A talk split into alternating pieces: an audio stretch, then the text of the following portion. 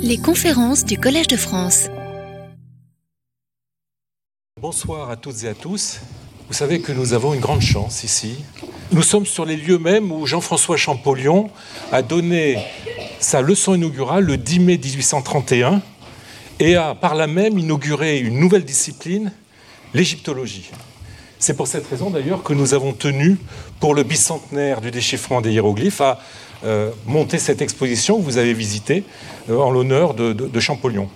Alors, pour nous parler de Champollion et du Collège de France, justement, qui sera le sujet de la conférence de ce soir, j'ai le plaisir d'accueillir Olivier Perdu, qui est un éminent égyptologue, tant et si bien d'ailleurs que la communauté scientifique lui a récemment offert des mélanges, ce qui est quand même une, une récompense. Euh, C'est le privilège de l'âge.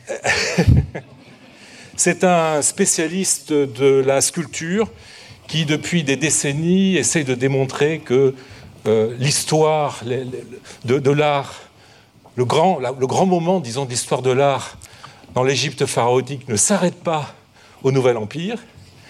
Et c'est aussi quelqu'un qui est au Collège de France depuis. Alors je lui ai posé la question tout à l'heure, il ne se souvient plus. Je n'ai pas connu Champollion. Je n'ai pas connu Champollion. Du temps de Georges Posner, mais peut-être Rouget, non? Non, non plus, non plus. Non, non, c'était l'époque de Georges Posner, époque marquante s'il en est. Voilà, donc euh, personne ne connaît mieux que lui le Collège de France, et donc euh, c'est tout à fait la personne adéquate pour euh, parler ce soir du Collège de France et des rapports qu'a entretenu malheureusement trop brièvement Champollion avec le Collège de France. Olivier, c'est à toi. Merci. La date anniversaire du déchiffrement des hiéroglyphes est fixée au 27 septembre 1822. C'est le jour de la lecture à l'Académie d'une lettre adressée à son secrétaire perpétuel où Champollion démontre l'emploi d'hiéroglyphes pour noter des sons dans les noms de souverains ptolémaïques, mais aussi plus anciens. Cette avancée, il faut le rappeler, n'est que la première étape d'un long processus qui ne prendra fin qu'au moment où il aura pu approfondir ses recherches, vérifier leurs conclusions en se confrontant à l'ensemble de la documentation pharaonique alors disponible. Cette année, cette année et un périple de près de 16 mois, 16 mois en Égypte à la tête d'une mission franco-toscane seront nécessaires à cela. Après avoir découvert les antiquités conservées dans les collections en France, mais aussi en Italie, il rencontre enfin la terre des pharaons, leurs, leurs monuments et, et leurs inscriptions.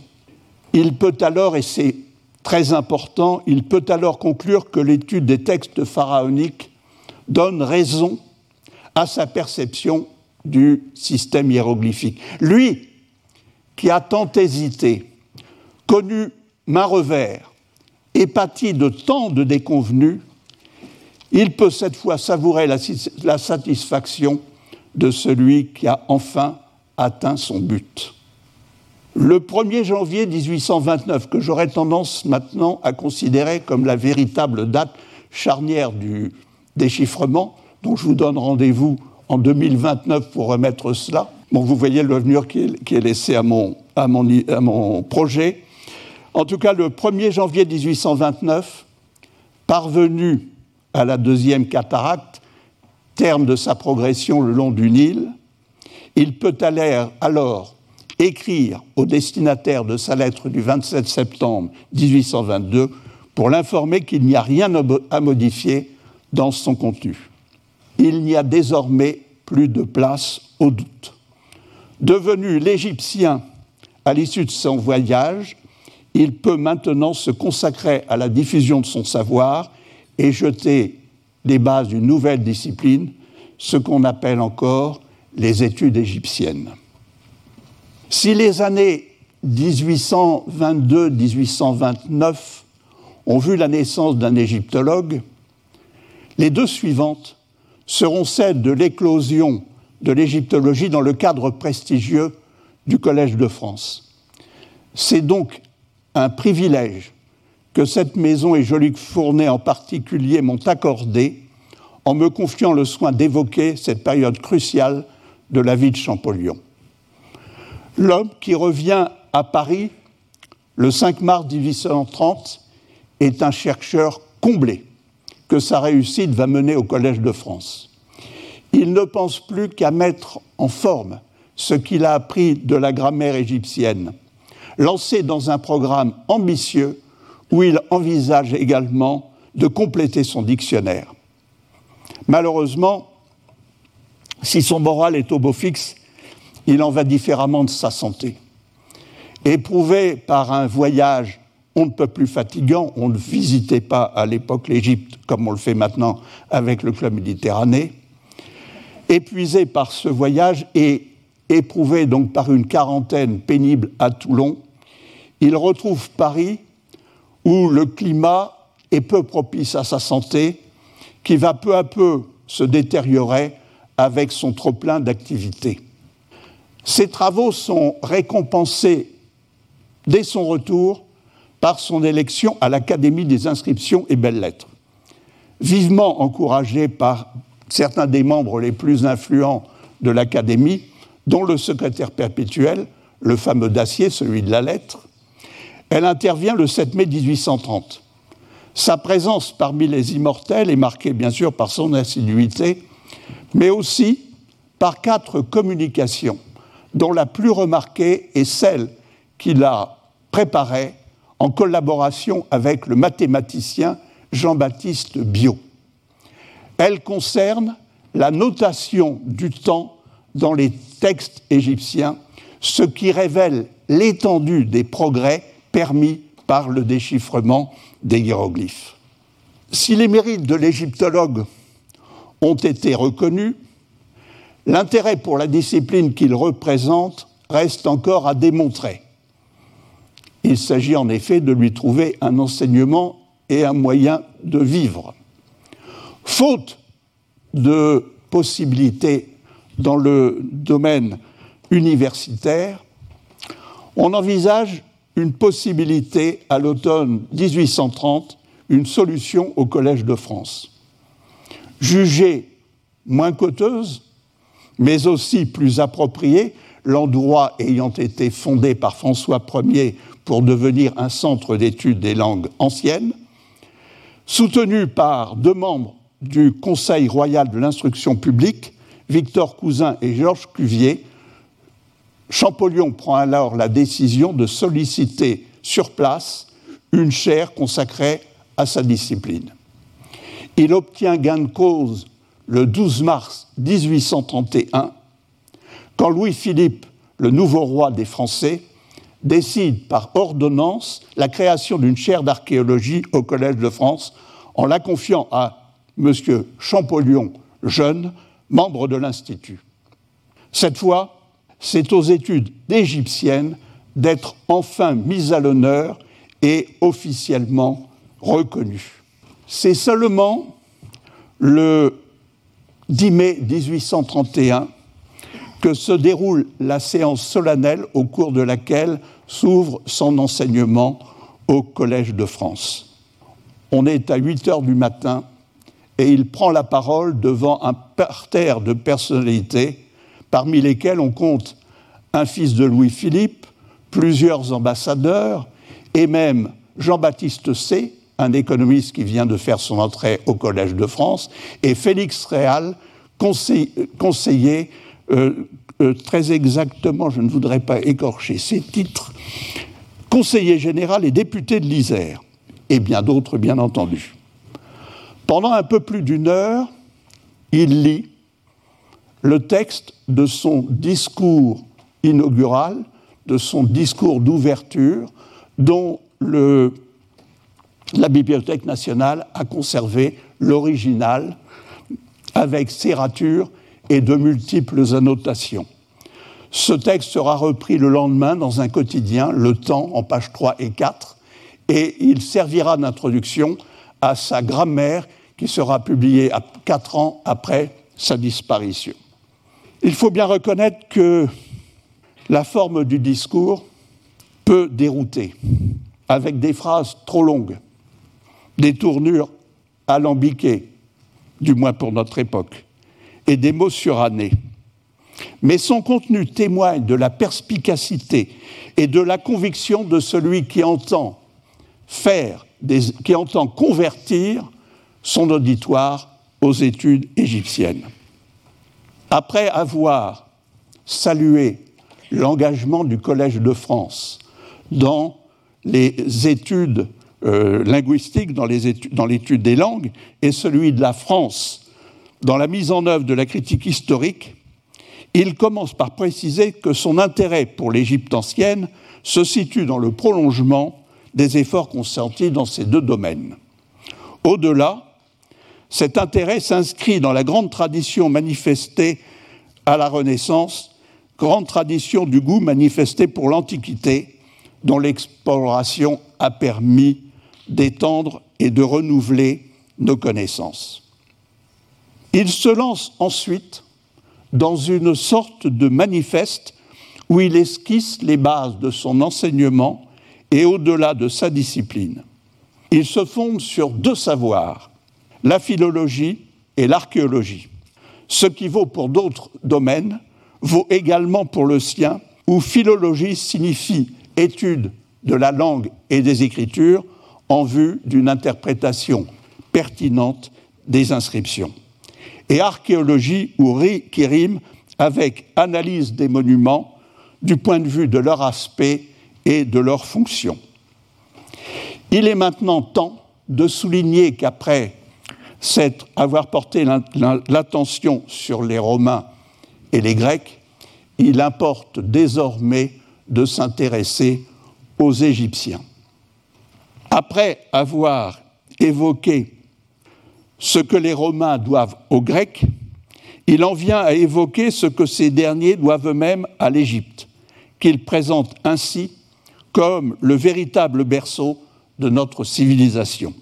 Alors ce point de vue, bien entendu, est quelque peu outrancier et les égyptologues d'aujourd'hui auraient, euh, auraient, bien à revoir cette, cette euh, approche. Ce point de vue, en tout cas quelque peu outrancier, lui permet de remettre en cause la prééminence grecque, opinion alors largement partagée, notamment depuis les avis exprimés par Winkelmann dans le domaine de l'art.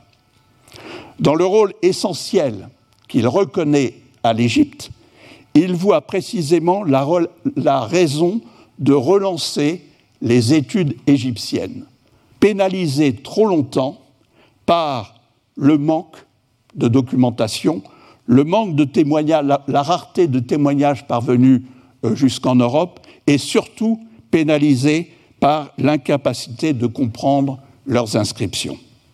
Cela le conduit à faire le point sur les tentatives effectuées jusqu'à aujourd'hui pour trouver la clé des hiéroglyphes. Après les élucubrations prônant une écriture essentiellement idéographique, celle de Kircher, mais bien d'autres, il, passe aux enquêtes méthodiques menées par le Danois Zoega, qui avait soupçonné la présence d'éléments phonétiques dans le système hiéroglyphique. C'est ensuite le moment d'évoquer l'expédition d'Égypte et bien sûr la fameuse découverte de, en 1789 de la pierre de Rosette qui conserve un décret de Ptolémée V écrit en hiéroglyphe, en démotique et en grec. Il enchaîne en exposant les recherches déjà menées sur ce document capital. Les correspondances relevées par Sylvestre de Sassy et Akerblad entre les parties grecques et démotiques, lesquelles ont révélé l'existence de signes alphabétiques dans cette dernière, ce qui est déjà très important. Il évoque ensuite les rapprochements effectués entre les trois textes par son concurrent direct, Thomas Young, lequel s'est finalement résolu à admettre que les hiéroglyphes ont essentiellement une valeur idéographique, leur emploi pour noter des sons étant limité à la transcription de noms propres étrangers comme Ptolémée ou Bérénice. Il en arrive bien entendu à la présentation de sa propre conception du système hiéroglyphique, où les signes peuvent, selon lui, assumer différentes fonctions et correspondre soit à des idées, les déterminatifs, soit à des sons, les phonogrammes, soit aux deux à la fois, les idéogrammes. Cela lui offre d'ailleurs l'occasion de rappeler que son interprétation lui a permis de constater que le copte dérive de l'égyptien, qu'il écrit en substituant son alphabet au hiéroglyphe. Il achève son discours en soulignant que les progrès décisifs qu'il a effectués dans la compréhension des textes pharaoniques lui imposent maintenant un devoir, celui, je le cite, de les faire connaître dans toute leur étendue au monde savant, de démontrer leur importance par celle des faits nouveaux qui naissent de leur application, et d'ouvrir une carrière toute nouvelle aux ailes des esprits investigateurs qui se consacrent à l'avancement des études historiques. Telle est sa mission au Collège de France, où son enseignement est promis à nous éclairer sur quantité de sujets. Les origines de l'Égypte, l'interprétation des textes bibliques, mais aussi les origines de la civilisation. Mais il doit admettre que tout cela est suspendu à l'interprétation des textes et donc à la place essentielle que, que, doit tenir la grammaire dans son enseignement. Alors, les cours du Collège de France débutent au printemps 1831. Les affiches annoncent qu'il va exposer les principes des différentes écritures, mais c'est sans compter sur son état de santé. Le cours qui était prévu le 12, le 12 mai doit être retardé au 23 mai, doit être retardé au 23 mai. Voici d'ailleurs sur le registre de présence sa signature, sa signature à la date du 23 mai. Et là, son état n'est peu satisfaisant puisqu'il souffre encore des séquelles d'un mauvais rhume.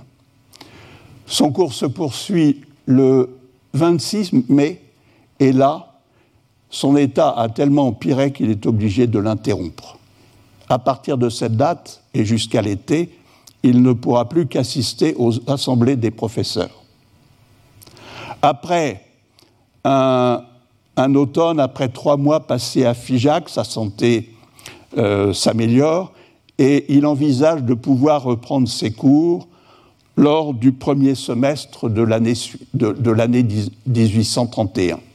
Cette fois, il est prévu d'aborder la grammaire, mais là encore, son état de santé va perturber ses plans et il aura, il aura juste la possibilité d'assurer ses cours pendant les deux premières semaines de décembre.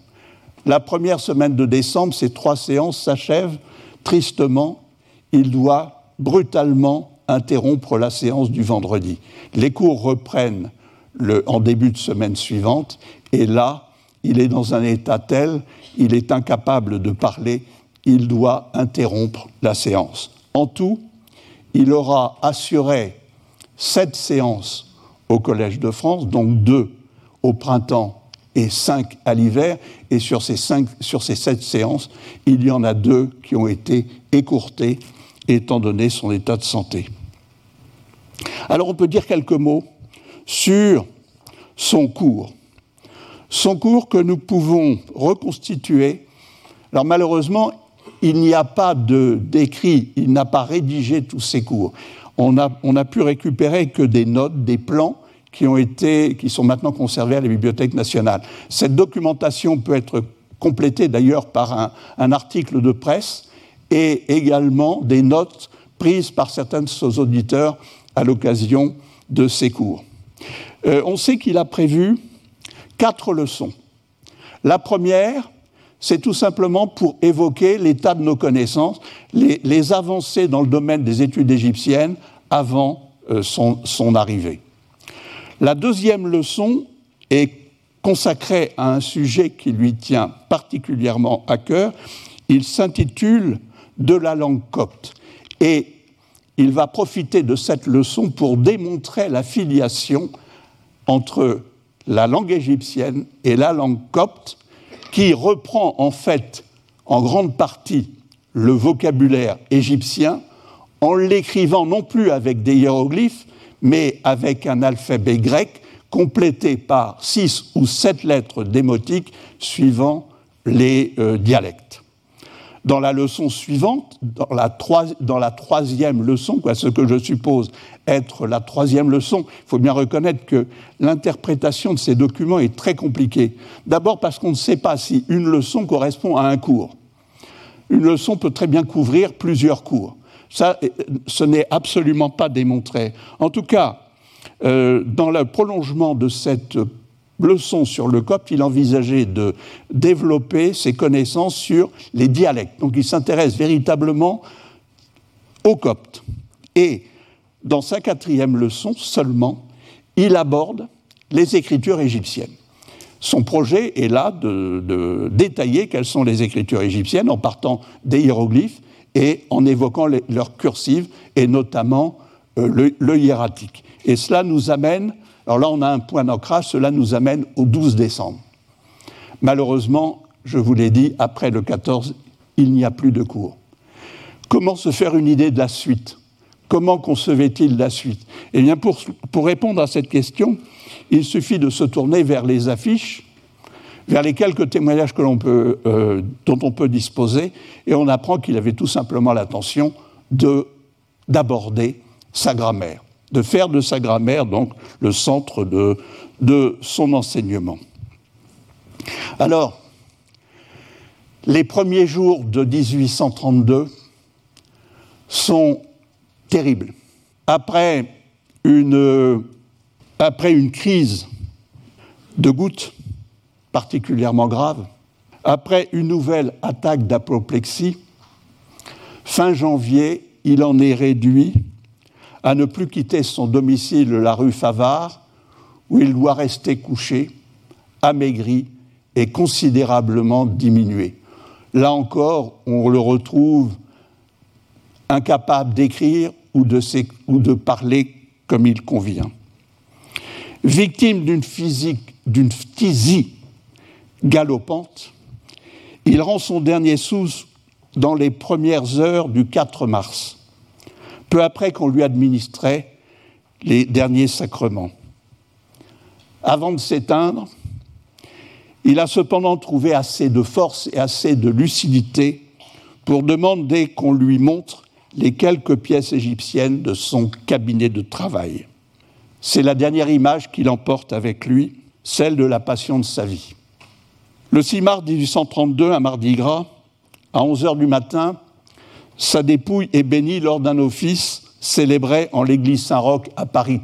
C'est cette église où il avait fait la connaissance de G.A. Cheftici, celui qu'il avait initié il y a bien longtemps au copte. Dans l'après-midi, son cercueil couvert d'un drap et couvert d'un drap dont les cordons sont tenus par quatre personnalités, dont Alexander von Humboldt, qui lui est toujours resté très attaché, quel personnage, Alexander von Humboldt. Et Sylvestre de Sassy, un autre nom étroitement associé à l'histoire de Champollion. Il prend ensuite le chemin du Père Lachaise, accompagné d'une foule à laquelle se joignent d'autres personnalités marquantes de la vie de Champollion, le trône qui lui succédera et le Normand qui, succédera lui-même à le trône. Les deux dernières années de la vie de Champollion sont d'autant plus capitales qu'elles lui ont permis de mettre en forme ce qui constitue son héritage, la grammaire égyptienne et son complément indispensable, le dictionnaire égyptien.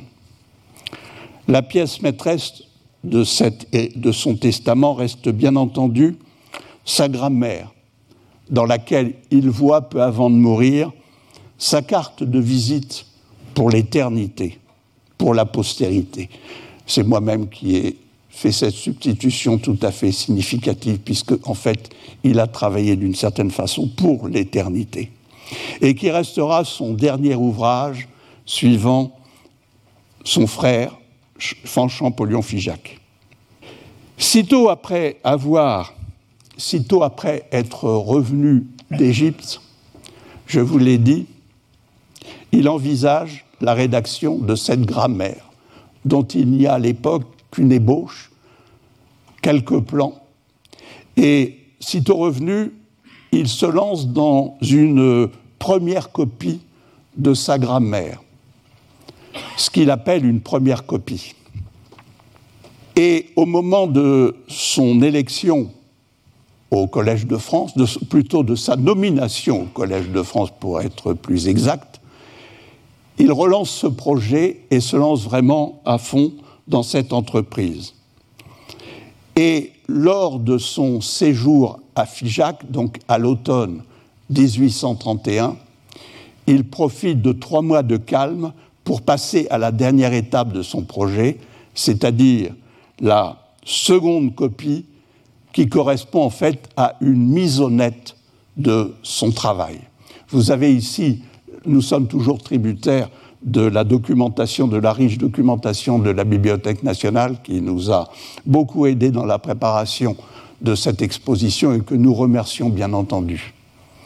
Là, vous avez un exemple de ce que représentait la première copie et la deuxième copie, donc sa mise au net. On n'en est pas encore à la publication qui n'interviendra que beaucoup plus tard, grâce à son frère. Et pendant ces trois mois, il aura le temps de mettre au net pratiquement euh, plus de 300 pages. En décembre, il lui en reste encore 150 à euh, préparer.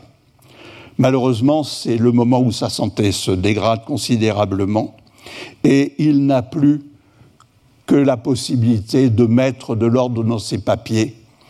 Et c'est à son frère Champollion Figeac que reviendra la lourde tâche de publier sa grammaire, qui sera donc un ouvrage posthume. Cet ouvrage sera publié en 1836 sous les presses de l'imprimerie des frères Didot. Cet ouvrage de 555 pages comprend 14 chapitres, dont les deux premiers concernent les principes généraux de l'écriture. Même cette contribution est importante. Bien sûr, en 1824, il a eu l'occasion de préciser ses, ses conceptions sur les systèmes hiéroglyphiques. Mais là, on franchit vraiment une étape décisive dans la mesure où il va préciser, synthétiser, clarifier ses, points de vue sur le sujet. Et là, on va voir comment il perçoit euh, le système hiéroglyphique, comment il, conçoit, comment il approche les hiéroglyphes. Alors, dans ces deux chapitres, on trouve d'abord un classement, ce qui n'existait pas auparavant, un classement des hiéroglyphes suivant le sujet qu'ils représentent. Donc on a regroupé, comme dans nos grammaires actuelles d'ailleurs, on a suivi son exemple qui est euh, tout à fait pertinent, on a les signes correspondant aux éléments du cosmos, aux hommes, aux animaux, et ainsi de suite. C'est la première partie de son, euh, de son de, ces deux chapitres sur les Écritures. Il y a ensuite une description des signes, et les plus, les plus élaborés, donnant même l'occasion de préciser leur couleur. Ensuite, il s'attarde sur les différentes formes que prennent ces signes. Donc, depuis les hiéroglyphes, l'écriture sacrée, jusqu'aux cursives, et bien entendu la première, c'est-à-dire le hiératique, ces simplifications qui permettent d'écrire facilement les hiéroglyphes dans les textes de la pratique quotidienne. Ensuite, et là vous voyez donc rangé dans des colonnes, tout cela est remarquablement euh, bien présenté, et il en vient même jusqu'à préciser de quelle façon les signes peuvent être disposés et ces façons étant autant de manières de les intégrer dans le décor. C'est donc là quelque chose de nouveau par rapport à ces travaux antérieurs. Il en vient enfin à préciser ces trois classes de signes et a donné quelques éléments. Cela dit, il reste encore euh, assez vague des éléments concernant la, façon dont il euh, fonctionne, dont ces catégories fonctionnent. Alors il y a bien entendu euh, ce qui correspond aux déterminatifs, ce qui correspond aux idéogrammes et ce qui correspond aux phonogrammes. J'en dirai pas plus dans la mesure où vous connaissez déjà les grandes distinctions qui ont été introduites par euh, Champollion, qui grosso modo sont reprises encore actuellement. Le reste de sa grammaire, soit en fait près de 12 chapitres, c'est-à-dire l'essentiel de sa grammaire, c'est une présentation des éléments constitutifs de la phrase. On a en fait tous les ingrédients d'une morphologie de la grammaire égyptienne. Malheureusement, le travail s'arrête là et il n'y a aucun mot sur la syntaxe. Il y a effectivement dans le travail de Champollion euh, sur sa grammaire quelques manques. On regrette celui-ci. On pourrait en regretter d'autres dans, la façon dont il aborde, par exemple, la conjugaison des verbes. Mais on s'extasie devant déjà toutes les trouvailles qu'il a pu faire. La, découverte des marques du passé, la découverte des négations, et ainsi de suite. Ce qui fait de son ouvrage un ouvrage capital.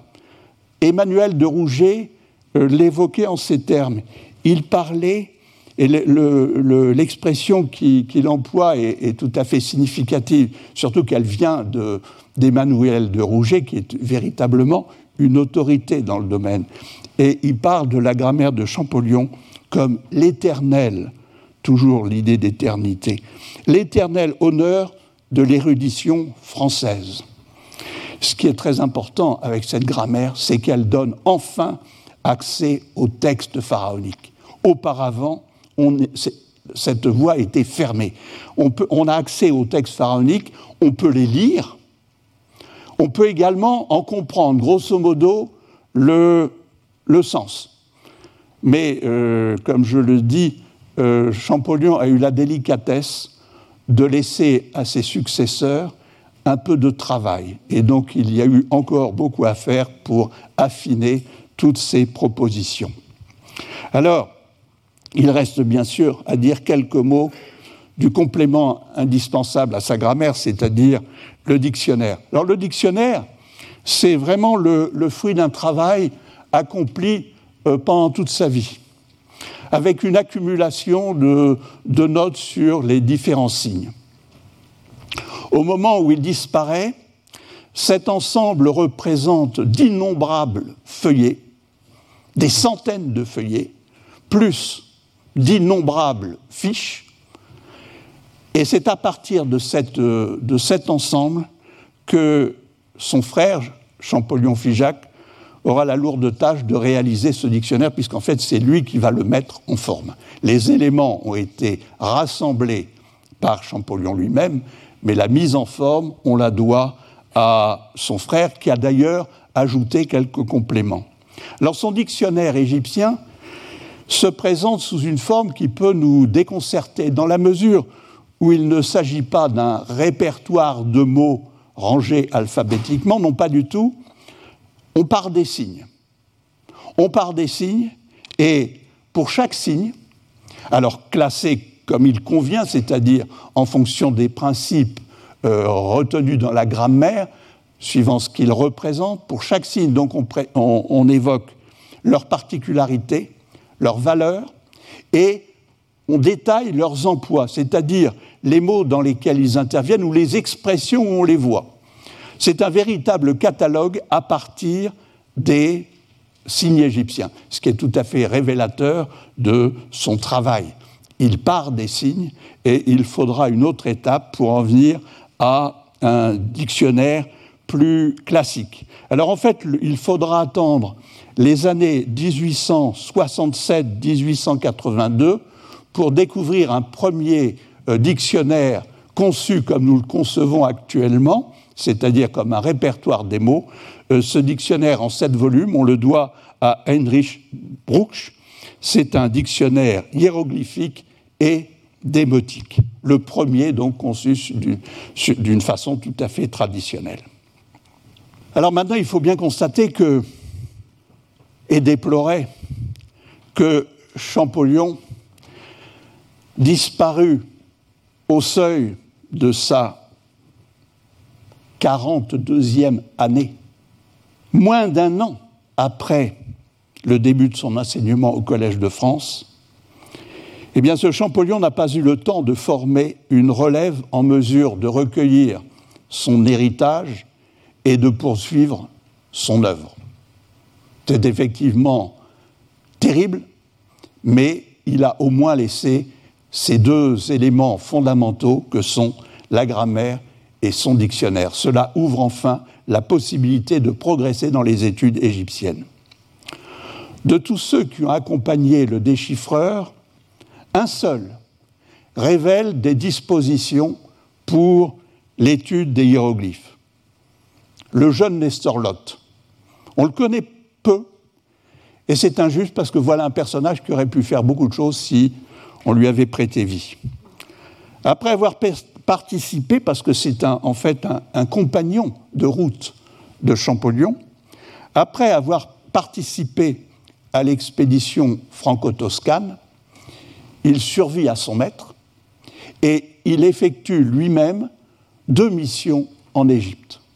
Deux missions au cours desquelles il est toujours avide de dessiner les monuments qu'il rencontre.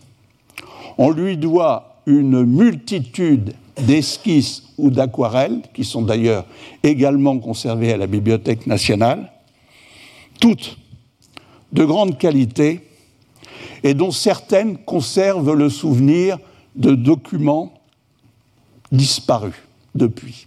Et c'est capital, on peut retrouver dans ces notes quantité d'informations vraiment de première main. Là, par exemple, un, bloc qui a permis de retracer une partie de l'évolution du temple de Bubastis aux époques tardives. Rien qu'avec ce bloc qui conserve le souvenir, pardon, qui conserve le souvenir d'un roi de la 22e dynastie. Mais épuisé, il meurt d'une pleurésie à l'âge de 38 ans, sans avoir eu pu donner la pleine mesure de son talent. Il faut bien reconnaître que les conditions de vie et de travail à l'époque étaient particulièrement éprouvantes. Et ces deux, ces, ces deux voyages en Égypte, qui étaient des voyages de très longs, de plusieurs mois, ont été certainement euh, des épreuves très difficiles. Et pour peu qu'on ait une santé, euh, fragile, euh, il était difficile de survivre à une telle épreuve. Alors après la disparition de Champollion, ben, l'égyptologie ne s'écrit plus au Collège de France, ni même en France. Mais à Berlin, où l'Allemand Richard Lepsus, son grand admirateur, a repris le flambeau. Il est le premier, le premier à poursuivre les recherches de Champollion, dont il complète et précise l'approche du système hiéroglyphique. Son modèle lui a d'ailleurs inspiré ce qui pourrait passer pour une chanson à boire, dont j'ai retenu le deuxième couplet. Rappelons-nous qu'il s'agit de l'œuvre de Lepsus, qui honore un savant français. Champollion, Champollion, faites teinter vos vers, ting, tang, tong, que vive Champollion si je pouvais faire quelque chose dans son sillage, combien je désirerais lui rendre hommage dans mes paroles et dans mes actes. Lui-même a mené une expédition en Égypte qui s'est soldée par une abondante moisson de documents publiés dans ses Denkmalers. Son rôle lui a d'ailleurs valu d'être présenté comme le père de l'égyptologie allemande, il est également, rappelons-le, il est également, rappelons-le, le, celui qui a créé la, seule revue égyptologique encore en, en usage actuellement et qui, nous vient des débuts de l'égyptologie, la Zeitschrift für Ägyptische Sprache. il en est le, fondateur. Et tout égyptologue doit bien entendu contribuer à cette revue. C'est la revue euh, canonique de l'égyptologie. Au Collège de France, la chaire d'égyptologie finit après une vacance de cinq ans, vacance de cinq ans, je dirais, faute de candidats sérieux, finit après une vacance de cinq années par revenir à Le Trône, un helléniste de renom euh, dont euh, Jean-Luc Fournet pourrait vous dire tout le bien qu'il en pense. C'est véritablement l'une des vedettes du Collège de France, je ne crois pas abuser de, de cette expression. Cet éditeur de nombreuses inscriptions grecques et latines d'Égypte n'est cependant pas un spécialiste des hiéroglyphes. Et les sources pharaoniques ne sont pas au centre de son enseignement. En 1849, c'est le Normand, lui aussi un vieux compagnon de route de Champollion, qui était présent, donc, rappelez-vous, à son enterrement, c'est à Le Normand que revient la tâche d'assurer la succession de Le Trône. Il faut bien reconnaître que son passage au Collège de France n'a pas laissé un grand souvenir, sinon celui d'un touche-à-tout qui, de l'avis de Maspero, je reprends ces termes, erra librement dans le domaine entier de l'égyptologie. La même approche a été reprise, a été faite par euh, son successeur. Euh.